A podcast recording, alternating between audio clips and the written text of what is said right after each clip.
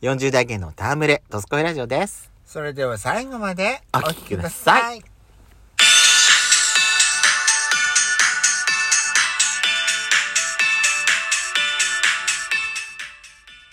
よしこと、ペソコのドスコイラジオ。皆さん、この番組は40代キャッピリおじさん芸がトークの瞑想街道を喋り倒して荒らしまくる赤い原ラジオ番組です。今宵もあなたの貴重な12分間お耳を拝借いたします。なお、この番組は、ラジオトークというアプリから配信しております。今日のお話がいいねと思った方は、ぜひアプリのいいねボタンをガンガン押してください。さらに各種プラットフォームからもお便り、質問が送れるようにお便りフォーム嵐山セントラル郵便局を開設しております。URL は説明文の下に掲載しておりますので皆さんからのお便りをガンガンお待ちしております。慣れて皆さんって言った方がいいよ。よしこ開き直んじゃないわよ。皆さんってほら、聞いてって。うんそこはちょっとかおいを考えましょう。うんはい。あ、今回はですね、やっちゃんがね、唐突に発酵食品について考え出した。考え出したからさ。考え出したっていうか、思い、思い浮かんだからさ。う今回はちょっと発酵食品について。どうした急に？ん、いや、私ほら、いろんなところ出かけてますけどね。私も含めてね。うん、やっちゃんと一緒だから。こう、あのーまあ、何事もなく健康に、うん、そうね。うん、これ、これといった、ね、お大きな病気もせず、そうね。風邪とかもね、あんまりね。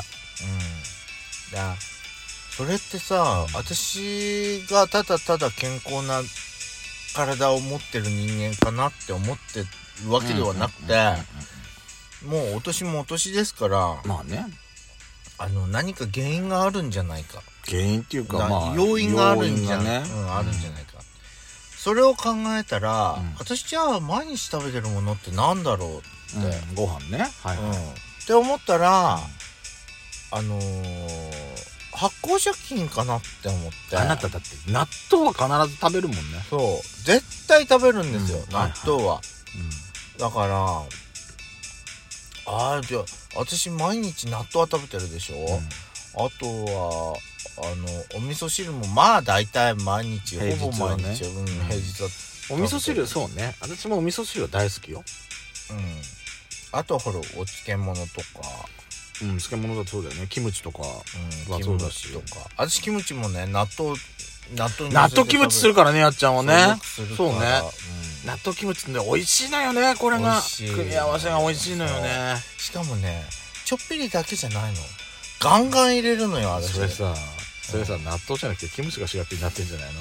むしろキムチの納で豆あえになってんじゃない？でほら焼肉に行くでしょ？はい。私はよくもうキムチをいっぱい取ってああとそうだよね。そう。あのタレにつけるんじゃなくてキムチをと一緒に食べるんですでもよねやっちゃんってさこれでさ昔さ辛いの食べられなかったんだよね。そうだったんだよね。いつの間にか食べられるようになったよね。そうスンドゥブのおかげかなスンズムのおかげねやっちゃんの場合はね。そうだよね。そう開花しちゃったんですよねあんなにさ一番初めて食べた時さもう汗汗だくになってもう私絶対食べないって言ってたのに、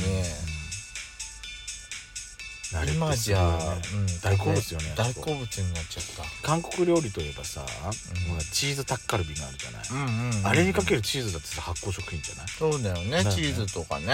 あと、うん、あと麹とか。あそうね。うんうん。酒。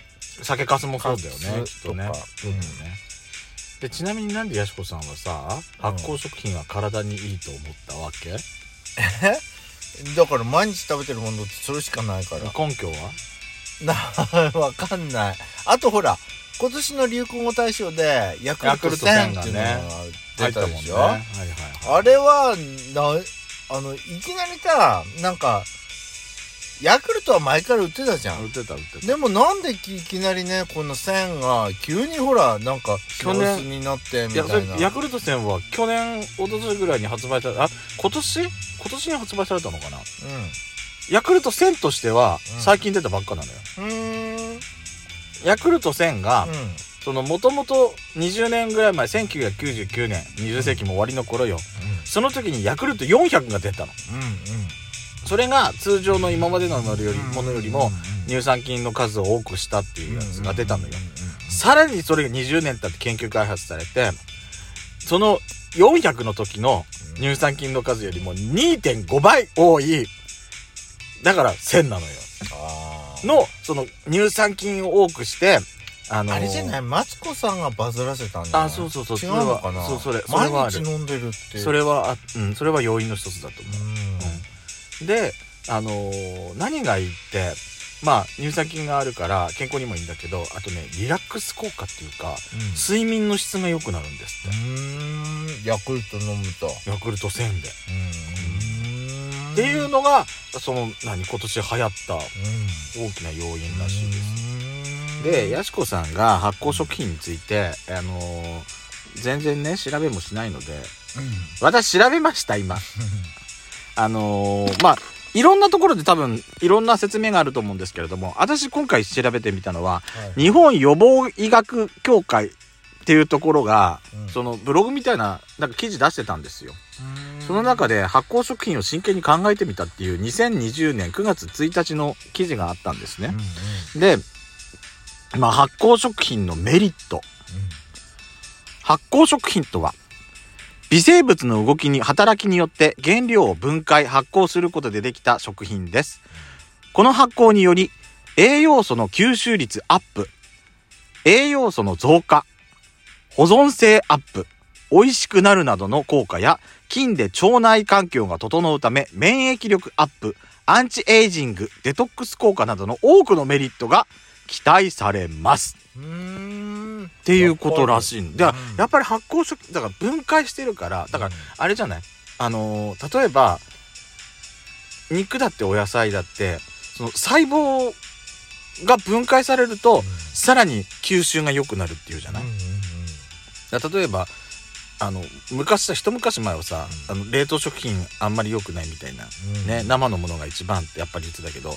冷凍食品のメリットはメリットで冷凍野菜のメリットはメリットで一度冷凍してそれをまた解凍することによって細胞が分解されるのよ。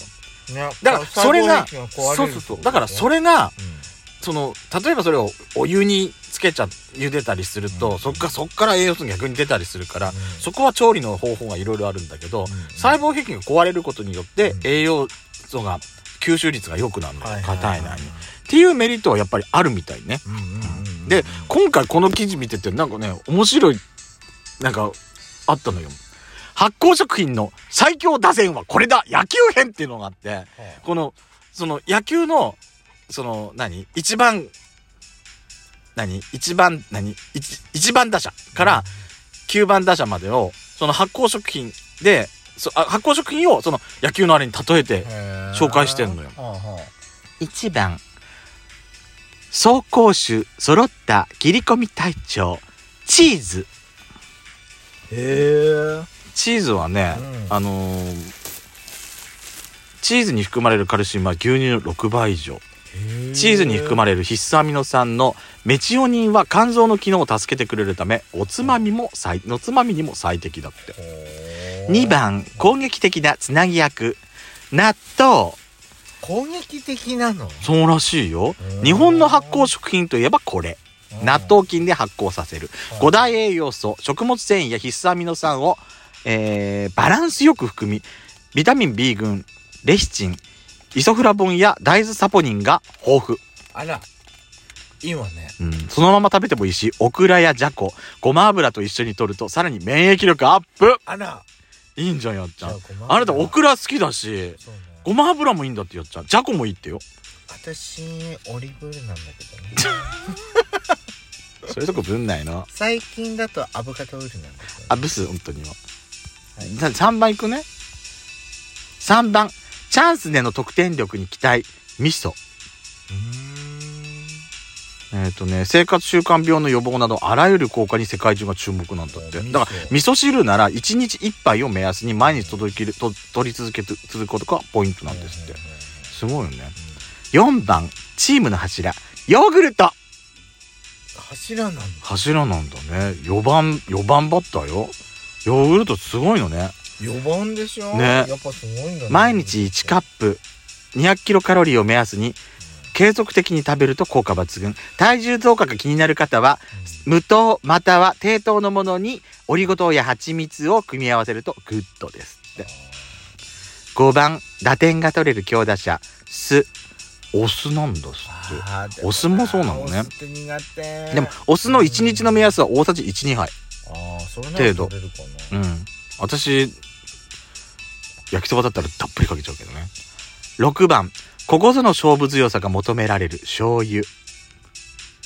1日大さじ1杯を目安にした方がいいが日本人の食卓には欠かせない発酵食うん品、結構使ってる。うん塩分多いからねどうしてもね。そこだけは気をつけなきゃいけないですね。7番。左右に打ち分けられるえー、高打者ぬか漬け。へえぬか漬けなんだ乳酸菌がいいんだって。ね8番状況に合わせたチームバッティング。鰹節。鰹節も発酵食品なんだ。私それは意外だったわ。まあ、あまあまああれカチカチになるからね。ね。9番。俊足と出塁率の高さ。甘酒。あらやしこさん。甘酒もいって。天敵と同じほぼ同じ栄養素を含むだってよ。すごいよね。天敵と？天敵と。あら、あと指名打者。一発を狙える。長打力。キムチ。ほらキムチ。出た、で代打の切り札はうん。ナタデココですって。ナタデココ？私も今思ったの。ナタデココって発酵食品なのって今思ったよ。不思議ね。聞いたね。皆さんが好きな発酵食品は何かありますか？ぜひお便りで教えてください